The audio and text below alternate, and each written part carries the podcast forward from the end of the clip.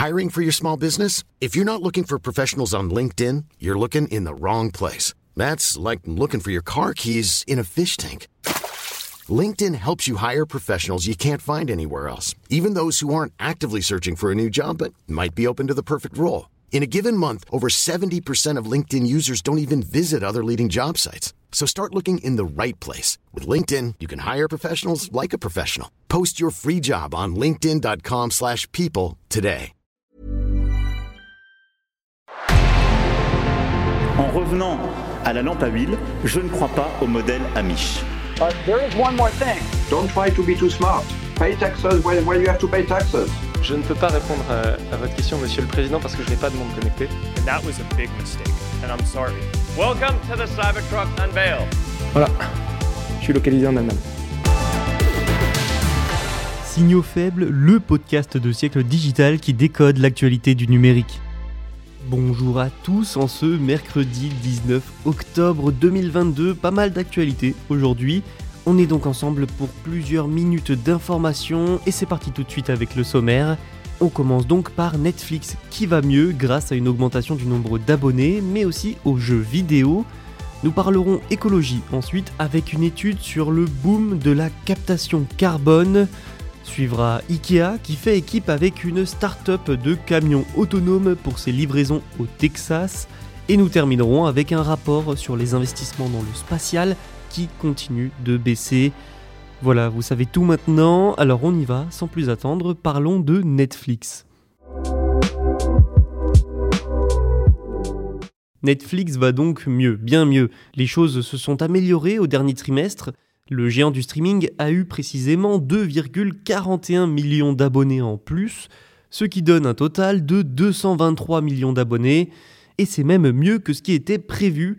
Netflix s'attendait plutôt à une hausse de 1 million d'abonnés environ au cours de ce troisième trimestre, pas 2,4 millions. On a beaucoup parlé hein, de la mauvaise santé de l'entreprise qui, depuis le début de l'année, avait enregistré sa première baisse d'abonnés depuis 10 ans, avec des revenus qui reculaient aussi, même des employés ont été licenciés ces derniers mois. Bref, c'était pas la grande forme. Mais maintenant, il y a du mieux. Cette dernière augmentation du nombre d'abonnés lui a permis de réaliser un chiffre d'affaires de 7,93 milliards de dollars. Là aussi, c'est en hausse par rapport aux prévisions. Et on peut légitimement penser que cette tendance à l'augmentation va se poursuivre.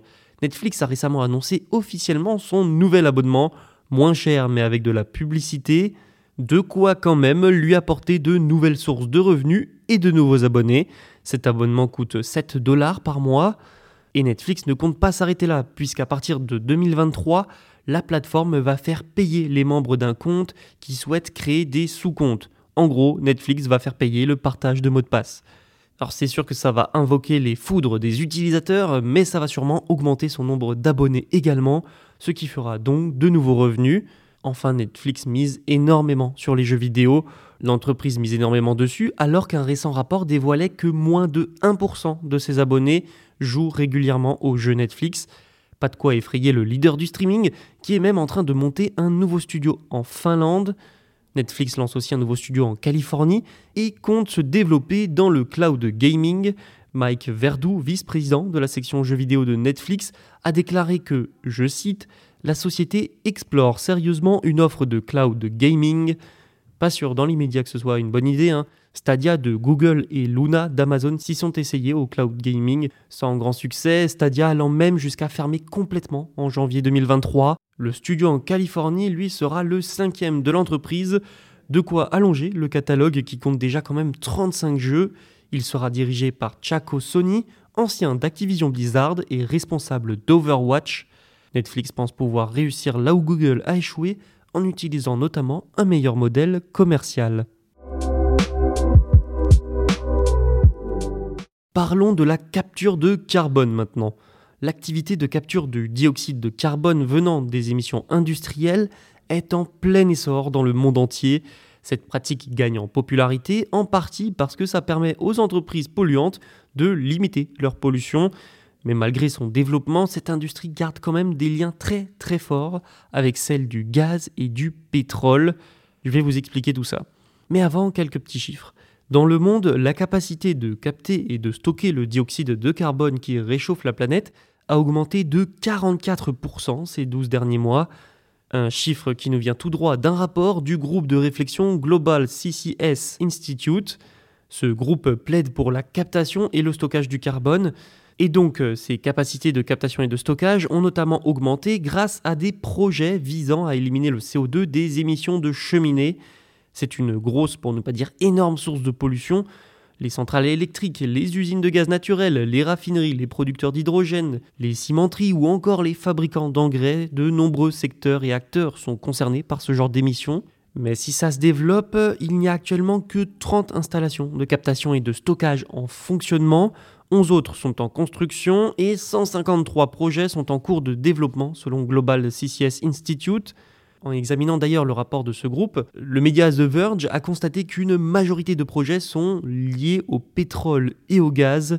Alors, euh, ça veut dire quoi? Eh bien, ça veut dire tout simplement qu'environ 60% des projets sont soit soutenus par des entreprises de combustibles fossiles, soit visent à capturer les émissions des centrales électriques à combustible fossile, des installations pétrochimiques et des industries adjacentes liées euh, donc aux combustibles fossiles, comme celle des engrais par exemple.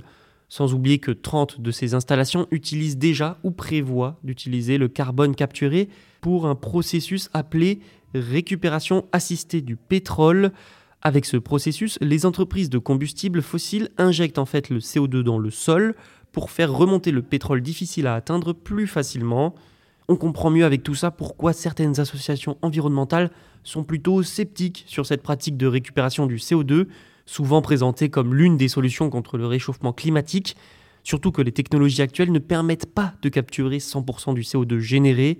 Certains parlent même, pour ces entreprises polluantes qui utilisent cette technologie, d'éco-blanchiment. Ok, pour l'instant, la capture de CO2 aide principalement les combustibles fossiles à garder leur place et leur production.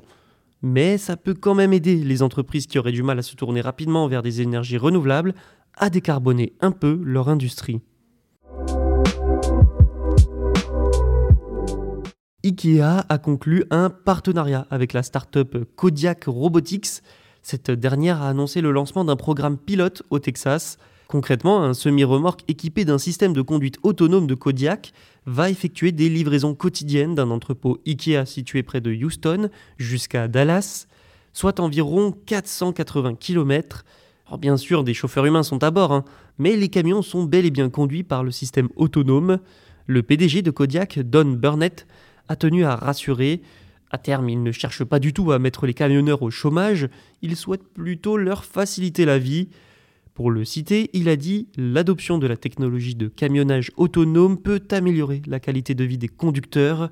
Avec IKEA, nous pouvons renforcer la sécurité, améliorer les conditions de travail des chauffeurs et créer un système de transport de marchandises plus durable. A noter que Kodiak n'est pas novice hein, dans ce secteur. L'entreprise mène des essais de transport de fret depuis quand même 2019. Il faut aussi remarquer autre chose, le Texas semble être un foyer de tests de véhicules autonomes. Et ça, eh bien, c'est en partie grâce à une réglementation favorable, mais c'est aussi grâce à ces longs tronçons d'autoroute, idéal pour tester les systèmes d'automatisation. Waymo de Google y teste par exemple déjà depuis plusieurs mois des semi-remorques. De nombreuses autres entreprises mènent des tests similaires. Il faut donc s'attendre à voir ce genre de test se diffuser rapidement dans d'autres territoires. Place maintenant à l'espace. Vous le savez, les taux d'intérêt élevés, l'inflation, bref, la situation économique en général entraînent une diminution des investissements dans beaucoup, beaucoup de secteurs. Et c'est le cas aussi du spatial. L'investissement privé dans ce secteur continue de baisser, mais selon un rapport de la société de capital risque Space Capital, tous les secteurs du spatial ne sont pas touchés. Si on prend le secteur dans sa globalité, 3,4 milliards de dollars ont été investis dans 79 entreprises au cours du dernier trimestre. On pourrait se dire que c'est pas mal, hein, bien sûr, mais en fait, ça représente une baisse de 44% sur un an. Selon le fondateur de Space Capital, Chad Anderson, cette baisse des investissements est en réalité une correction du marché. Pour lui, 2021 a été l'année de la manie du marché et de l'exubérance irrationnelle. C'est vrai que cette année-là, beaucoup, beaucoup d'entreprises ont conclu d'énormes transactions à des prix exorbitants. Même si manifestement le marché est simplement en pleine correction, il y a quand même une chute des investissements, mais pas de quoi s'inquiéter. Le nombre de transactions serait même à nouveau en train d'augmenter. Il faudra donc regarder attentivement les résultats du quatrième trimestre, d'autant plus que compte tenu des récents investissements et du nombre important de projets, le spatial et ses technologies vont encore se développer fortement au cours des prochaines années. Merci d'avoir écouté cet épisode, on se retrouve dès demain pour un autre. En attendant, vous pouvez écouter les autres épisodes sur siècledigital.fr et les plateformes de streaming.